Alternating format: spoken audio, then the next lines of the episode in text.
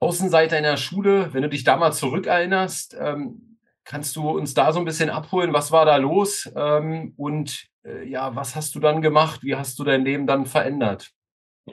Ja, also ähm, ähm, du musst dir halt vorstellen, du hast also, wie man das vielleicht unschwer erkennen kann, äh, bin ich ein südländischer Typ.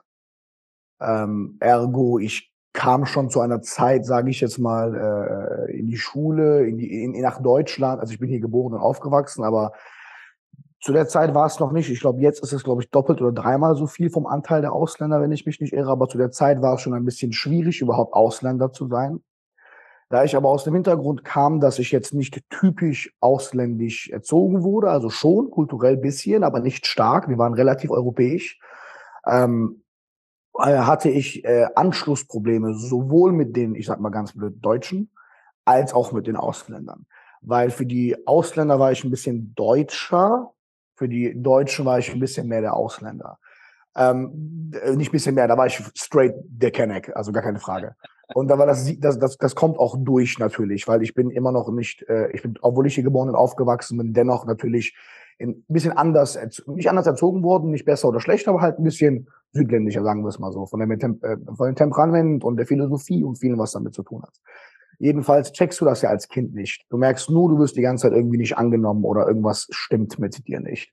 Gepaart war das Ganze aber größtenteils, das ist ein ganzer Cocktail mit ADHS, weil ich da ähm, sehr, sehr viele Schwierigkeiten mit hatte, Schrägstrich habe, immer weniger durch meine aktuellen Projekte natürlich auch, die mit Psychedelika und Co. zu tun haben und Traumageschichten. Aber zu dem Zeitpunkt musst du dir vorstellen, war es so, dass ich halt ein hyperaktiver, ähm, in Gänsefüßchen sage ich ganz vorsichtig, systemkritischer, jetzt kein durchgedrehter äh, Verschwörungstyp, aber ich war schon immer so ein bisschen so, mir sind Fehler aufgefallen, ich war ein bisschen lauter, ich wollte mich nicht einfach anpassen, wenn ich was nicht nachvollzogen habe. Ähm, und das hat natürlich eine gefährliche Mischung, wenn du die ganze Zeit nicht angenommen wirst, gepaart mit, dass du sowieso die ganze Zeit auffällig bist und irgendwie aus dem System immer wegfällst.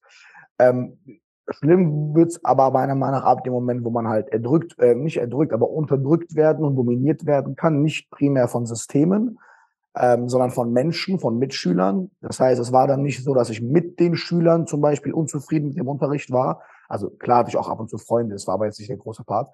Es war halt auch so, dass ich in, unter den äh, sozialen ähm, und mit den Menschen Schwierigkeiten hatte, auf gut Deutsch gesagt, was der Ursprung war, Psychologie verstehen zu wollen und Menschen verstehen zu wollen. Weil wenn du überall die ganze Zeit nicht angenommen, verstanden wirst, weil du einfach so ein Remix bist, ähm, merkst du halt einfach auch eine, eine Art Einsamkeit, sage ich jetzt mal, eine Art ähm, nicht dabei sein, weil du bist weder die, du noch bist du die, noch bist du auch das System selbst und willst da jetzt äh, den Lehrer die ganze Zeit in den Po kriechen, damit du gute Noten kriegst, das war ich halt auch nicht. Ähm, ich war ein bisschen so rebellischer. Und der ganze Part drumherum war mir nicht so wichtig, außer der Part mit dem unterdrückt werden, weil das war halt für mich der, das, das geht halt nicht. Und das unterdrückt werden ähm, ist halt deswegen halt scheiße, warum muss man nichts vormachen, wenn du ein Mann bist, ähm, diese ganze Feminismus, Blabli-Blub-Welle, die ja auch, um Gottes Willen, seine Rolle hat, ähm, ignoriert und unterschätzt sehr oft, dass es auch eine Männerseite gibt, ähm, unter der Männer leiden. Und Männer leiden stark darunter, wenn ihr Provide Value nicht hoch ist. Das heißt, wenn du als Mann nicht in der Lage dazu bist, Schutz zu bieten, Schutz zu haben, providen zu können, also Umkehrschluss unterdrückt zu werden, gemobbt zu werden, geschlagen zu werden, sinkt dein sozialer Wert als Mann stark runter. Wie gesagt, eine Sache, wo man selten spricht, warum ich halt gesagt habe, hey, mir ist egal, wie oft, das habe ich auch in mein Buch reingeschrieben, meine Familie, meine Mutter mir sagt, dass ich ein toller, besonderer Junge bin. Ab einem Alter von 15, 16, 17, Pubertät, Sexualität, Männer, Frauen, Erwachsenenleben, siehst du in der Welt gespiegelt, ob du dazugehörst, geschweige denn zu den Coolen und Starken gehörst. Und das war für mich der Punkt, wo ich nach all den Jahren des nicht richtig dabei sein dürfens gemerkt habe, es geht so nicht weiter. Ich will nicht der Mann sein, der von anderen Männern unterdrückt wird, weil Frauen mich dann auch nicht auswählen als ihren Mann. Ich möchte nicht der Mann sein, der unterdrückt wird, weil ich dann auch beruflich nicht erfolgreich werden kann, weil dann bin ich ein Ja-Sager, ein einer, zu dem delegiert wird, einer, der bei Verhandlungssituationen oft die, die schlechte Karte zielt.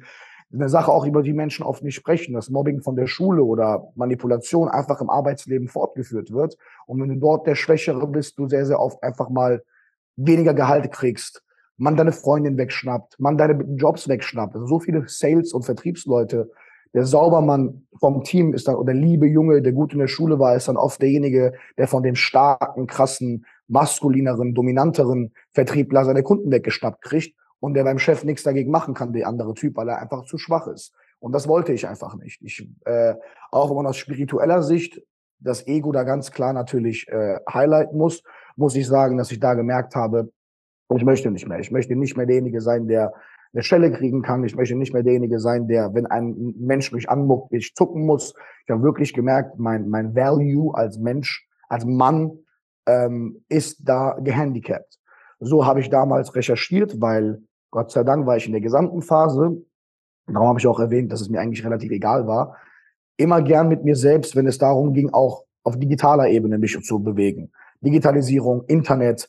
Ich weiß ob wir im selben Jahrgang sind, aber zu meiner Zeit fing es gerade mit dem Internet an, war so in den Kinderschuhen, nicht Ultra-Kinderschuhen, aber ich habe schon noch mitbekommen, wie es da so war, dass mein Vater das Internet gemacht hat und man das Telefon irgendwie nicht abnehmen musste, bla bla bla.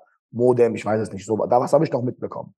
Somit war ich halt durch das Internet mit dem Informationszeitalter verknüpft und konnte mir Informationen quasi beziehen zu gewissen Themen. Und so ging ich halt in Recherche, weil ich halt wissen wollte, was ist da, was da los ist, und habe den ähm, stärksten, ich Gänsefüßchen sage ich den brutalsten, effektivsten Kampfsportstil der Welt gesucht, ähm, der mich dann Richtung MMA gebracht hat, Valetudo, Free Fight, was es halt damals war. Damals war das nicht so MMA, es war halt Free Fight, Cage Fight, ähm, wo es halt verschiedene Disziplinen zu gab.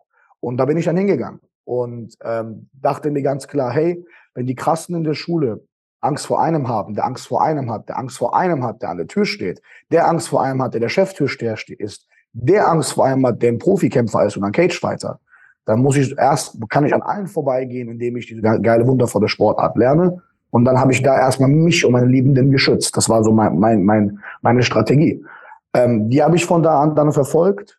Da habe ich dann das Ganze noch ähm, kopiert und eingefügt für mentale Themen quasi psychologisch wollte ich mich auch verteidigen und zu einer Waffe machen. Äh, Waffe in Gänsefüßchen, weil es geht nicht darum, jemand damit zu schaden, aber jeder, äh, der mir äh, erzählen möchte, wie das ja nicht nötig ist, der darf halt nicht vergessen, dass ich genau von der anderen Seite kam und die andere Seite halt auch gesehen habe. Und somit habe ich natürlich aus, ähm, um, aus Prinzip gesagt, ey, ich will jetzt nicht mehr der Schwache sein und der Starke. Ich will nicht mehr der psychologisch un, unbe, ähm, sein. Ich will wissen, was Menschen tun und wie Menschen sich verhalten, vor allem das andere Geschlecht, weil ich wollte auch Dating verstehen. Und dann zum Schluss dachte ich, okay, wenn ich mir so alles beibringen kann und lernen kann, Wissen integrieren kann, dann will ich ja selber auch mit Erfolg tun. Deswegen wurde ich erfolgreich oder wollte ich erfolgreich aus Prinzip werden. Das ist so ein bisschen so die Kernstory von damals.